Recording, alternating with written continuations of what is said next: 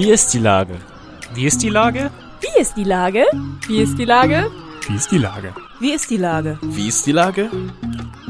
Der fast tägliche Podcast mit Lars Meyer. Wie ist die Lage? Unser fast täglicher Podcast als Kooperation mit der Mopo und der Gute-Leute-Fabrik spürt seit über einem Jahr tagesaktuellen Fragen nach. Macher, Musikerin, Models, Mütter und Politiker, genauso wie Schwestern, Schüler, Schlachter, Freiberufler oder Helfer, also prominente Lenker oder unbekannte Denker, kommen knapp 15 Minuten zu Wort. Die Auswahl ist rein subjektiv, aber immer spannend und überraschend. Mein Name ist Lars Meyer und ich rufe fast täglich gute Leute an. Und jetzt kommt erstmal gute Werbung. Bis gleich. Acht Bühnen, eine ungewöhnliche Show. Ein Ziel. Hamburgs Kulturhelfen. Einer kommt, alle machen mit 2021.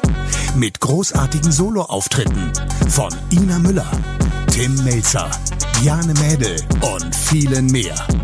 Im Stream ab dem 12. Mai.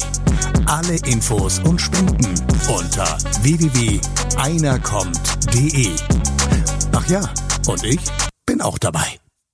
Heute befrage ich die Klavierbauerin Yvonne Trübker vom Pianohaus Trübker. Ahoi, Frau Trübker. Ahoi, Herr Meier. Liebe Frau Trübker, der Bürgermeister erzählte mir neulich in diesem Gespräch, dass er wieder angefangen hat mit Klavierspielen. Geht es vielen so hier in Hamburg und boomt es bei Ihnen? Sind Sie Krisengewinner möglicherweise? Also das mit dem Klavierspielen und dass sich viele Leute auf diese Werte jetzt in dieser Zeit besinnen, das kann ich total bestätigen.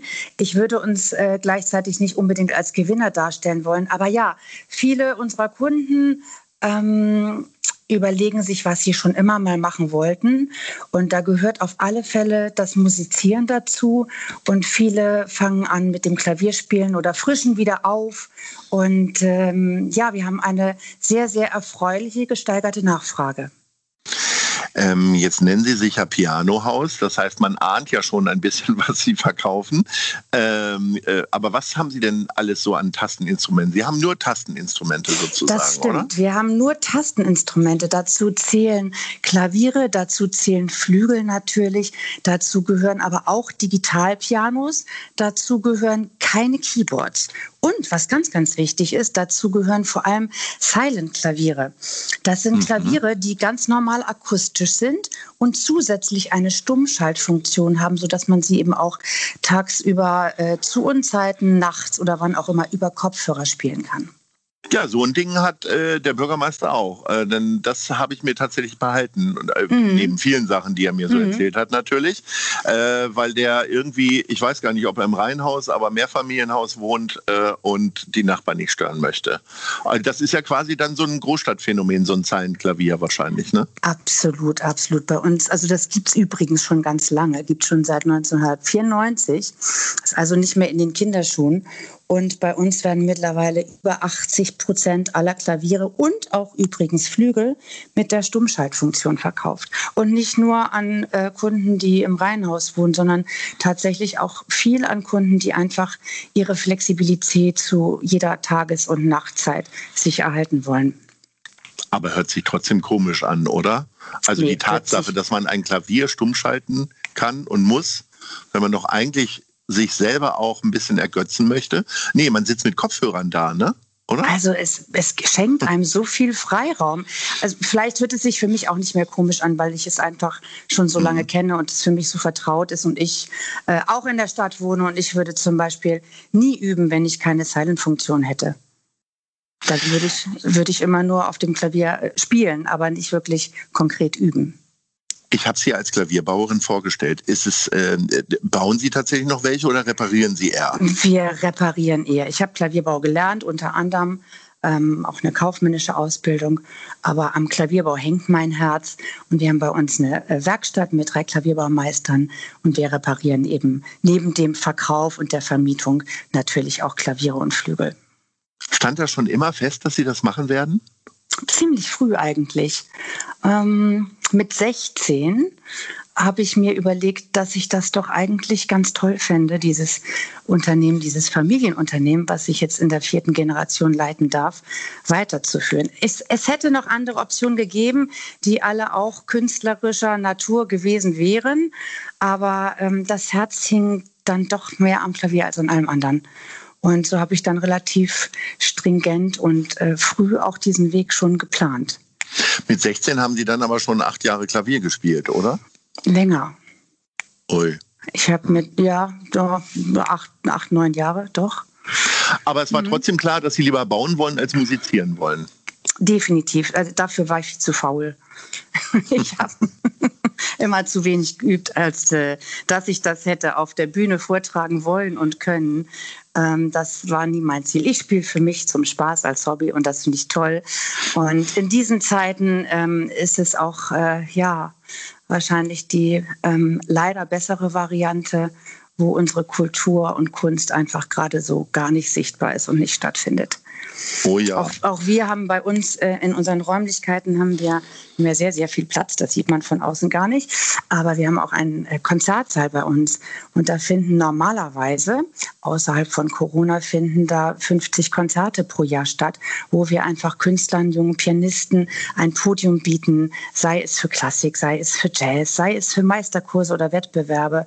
Ähm, auch das findet im Moment alles gar nicht statt. Das finde ich ja interessant. Äh, aber vor allen Dingen interessant finde ich ja Ihren Standort. Wir sind ja quasi Nachbarn äh, mhm. hier in der Schanze. Ähm, kennen Sie das aus Aufzeichnungen, warum man sich entschieden hat, damals in die Schanze zu gehen? Ja, Würde man wahrscheinlich ja heute nicht zwingend machen, ne? oder? Also damals, Sie wissen das ja natürlich, aber damals, als mein Urgroßvater sich hier als Klaviermacher, so nannte man den Beruf. Ich bin damals, so alt, bin quasi dabei gewesen. ja. Niedergelassen hat, das war 1872, in, um die mhm. Ecke, in der Altonaer Straße übrigens. Ähm, da war das Schanzenviertel ein Klavierbauviertel. Und damals waren ungefähr 30 bis 40 Klaviermanufakturen hier im Viertel. Man sieht heute noch am Schulterblatt sieht man einige Toreingänge, ähm, wo dann steht alte Pianoforte-Fabrik. Und wir sind tatsächlich die letzten, die hier geblieben sind und es ausgehalten haben. Ähm, Sie haben ja vorhin schon erzählt, dass Sie vor allen Dingen reparieren. Äh, Juckt es denn trotzdem mal in den Fingern, nochmal wieder eins zu bauen? Oder ist das völlig absurd, utopisch, weil viel zu teuer? Und wo werden Klaviere jetzt eigentlich gebaut? Ja, also ähm, A, es juckt immer noch mal in den Fingern, aber B, leider keine Zeit mehr dafür. Ähm, Klaviere werden immer noch in Deutschland gebaut, aber äh, auch da muss ich leider sagen, dass sich viel verlagert. Ähm, damals, als ich gelernt habe, das war Ende der 80er Jahre, äh, gab es über 25 Klaviermanufakturen und Fabriken in Deutschland. Jetzt sind es noch, naja, so unter zehn, deutlich.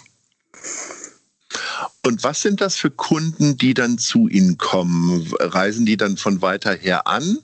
Äh, weil ich sag mal, so ein Ding kauft man sich ja jetzt nicht in den üblichen Discountern. Da muss man schon zu Ihnen kommen oder eben zu äh, wirklich ehrlichen Mitbewerbern, oder? Ja, das stimmt. Oder kauft man Klaviere auch im Internet? Mm, man zieht sicherlich viel Information über Klaviere aus dem Internet, aber nein, im Internet kaufen ist schwierig, weil man ja die Haptik spüren will. Das ist auch das, was natürlich jetzt in diesen Zeiten sehr schwierig ist.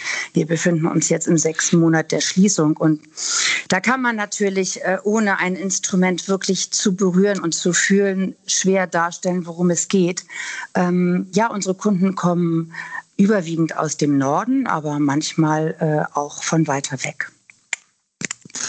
Und äh, kommen die dann zu Ihnen und sagen dann schon gleich, zack, ich, also sind die Beratungsgespräche jetzt kürzer als früher, weil die halt alle vorher schon im Internet waren? Oder äh, geht man um so einen Klavierkauf ähnlich wie beim Auto, nehme ich an, ich habe noch nie ein Auto gekauft, ähm, mhm. Tatsächlich drei bis sieben Mal dahin, um auch mal Probe zu spielen und so weiter? Definitiv. Die Beratungsgespräche sind, würde ich sagen, eher intensiver, weil die Kunden besser vorinformiert sind.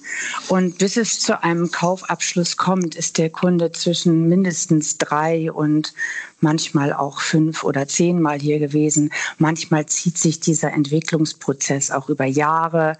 Ähm, das ist ja keine Entscheidung, die man mal eben im Vorbeigehen trifft und will auch wohl überlegt sein, weil das eine Investition ist, die ja auch nicht nur im ersten Jahr des Klavierspielens einen glücklich machen soll, sondern im besten Fall ein Leben lang. Das heißt, Geduld ist eine Ihrer Stärken. Meine ist es ja eher nicht. Ähm, ich habe komischerweise mit anderen Menschen sehr viel Geduld, mit mir selber auch nicht so. Jetzt, äh, wenn andere in der Corona-Krise angefangen haben, Klavier zu spielen, was haben Sie denn jetzt für sich so entdeckt? Ähm, das ist eine gute Frage. Also ich mache zum Beispiel mehr Ich hoffe, die Sport. anderen waren auch gut. Ja. Äh, Nur gute Fragen bis jetzt. Ich mache mehr Sport für mich selbst. Ähm, ich habe mir überlegt, ähm, auch ein weiteres Instrument erlernen zu wollen. Und zwar möchte ich gerne Schlagzeug lernen. Ähm, und ich glaube, meine Wohnung war noch nie so aufgeräumt. Unser Keller in der Firma haben wir auch, äh, ich würde mal sagen, vier Generationen, um vier Generationen aufgeräumt. Und ähm, wir haben viel optimiert hier. Und ähm, ja, wir haben die ganze Zeit durchgearbeitet. Also Langeweile hat uns nicht geplagt. Bei dem Schlagzeug bin ich hellhörig geworden. Hätte ich jetzt, wenn Sie gesagt hätten, raten Sie mal, was ich für ein Instrument erlerne, hätte ich ja eher auch auf ein klassisches Instrument irgendwie getippt. Also vielleicht Geige oder ähnliches. Äh, Nee. Wie, wie um Gottes Willen sind Sie denn jetzt zu Schlagzeug gekommen? Das kann ich Ihnen gar nicht so genau sagen. Das hat mich schon immer mal gereizt, aber ähm, vielleicht. Das ist der Punkrocker in Ihnen. Weil ja, bei Schlagzeug genau. denke ich also, ja immer eher so an äh, Rock'n'Roll und Punkmusik. ich mache ja auch Kickboxen, von daher passt das vielleicht Oh. zum Schlagzeug. Ach, okay. Also Sie wollen einfach jetzt äh, auch rhythmisch zuschlagen, sozusagen. Ja, sozusagen, äh, genau. Aber so sanftmütig, wie Sie rüberkommen und so geduldig und äh, dann auch so wertige Instrumente, die Sie verkaufen, äh, wie hat Sie dann zum Kickboxen verschlagen? Äh, also schlummert dann doch immer mal am äh, Ende des Tages ein bisschen Aggression in Ihnen. Ähm, ich, mich, mich hat das gereizt, etwas ähm, Neues anzufangen, was ich noch nicht kann.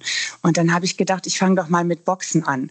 Und irgendwann äh, fand ich, da könnte doch jetzt noch eine Herausforderung dazukommen. Und dann habe ich gedacht, naja, so für die Rumpfmuskulatur müsste man auch was machen. Also habe ich gedacht, dann mache ich eben Kickboxen. So kam das. Und ähm, ich habe viele Interessen. Also die gehen nicht nur Richtung klassische Musik.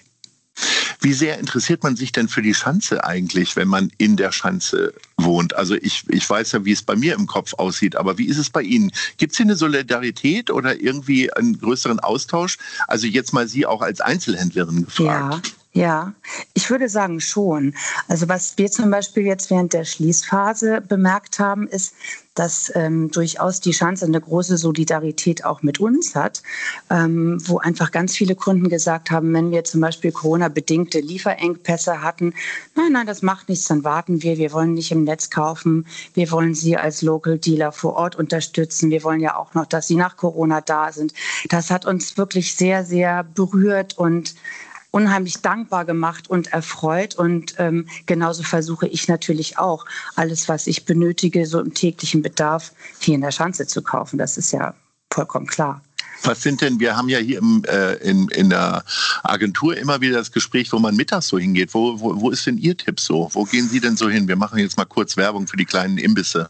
Mm, Da kann ich jetzt leider gar nicht zu beitragen, weil ich meistens mittags koche. Oh, Und wenn, ich das mal, und wenn ich das mal nicht tue, weil ich koche sehr gerne, ähm, dann kommen schon immer so ganz traurige Blicke, von, weil ich meine Mitarbeiter bekoche, dass sie jetzt was Ungesundes essen müssen. Ach herrje. Lustig, habe ich tatsächlich im ersten Lockdown auch häufiger gemacht, dass ich die Mitarbeiterinnen und Mitarbeiter äh, bekocht habe. Hatte nur den Nachteil, dass wir alle kräftig zugenommen haben. Es mag jetzt nicht nur an dem Essen gelegen haben, sondern auch an der wenigen Bewegung. Und weil wir alle kein Kickboxen machen, möglicherweise. Sehen Sie- was was sehen kommt denn Sie? da so auf den Tisch bei Ihnen? Meistens Gemüse. Oh. Gemüse in jeglicher Form. Ja, das wir ist haben, der wir Fehler, haben nur möglicherweise. Ich wir habe halt hier auch Soßen und. Kartoffelgerichte. Ja, sehen Ja. Sie, wenn man das weglässt, dann klappt das auch mit den Kunden, die purzeln. Liebe Frau Trübker, vielen Dank für diese Tipps und vor allen Dingen äh, für die Erzählungen aus dem Pianohaus. Ähm, ich hoffe, dass wir uns bald mal wieder sprechen, äh, denn es fallen mir noch ganz viele Fragen ein, aber die Zeit rinnt dahin. Insofern Ja. sage ich jetzt erstmal Ahoi. Sehr gerne, Ahoi und vielleicht demnächst mal wieder auf der Straße in der Susannenstraße. Unbedingt. Bis dann. Danke. Tschüss. Tschüss. Eine Produktion der Gute-Leute-Fabrik in Kooperation mit 917XFM und der Hamburger Morgenpost.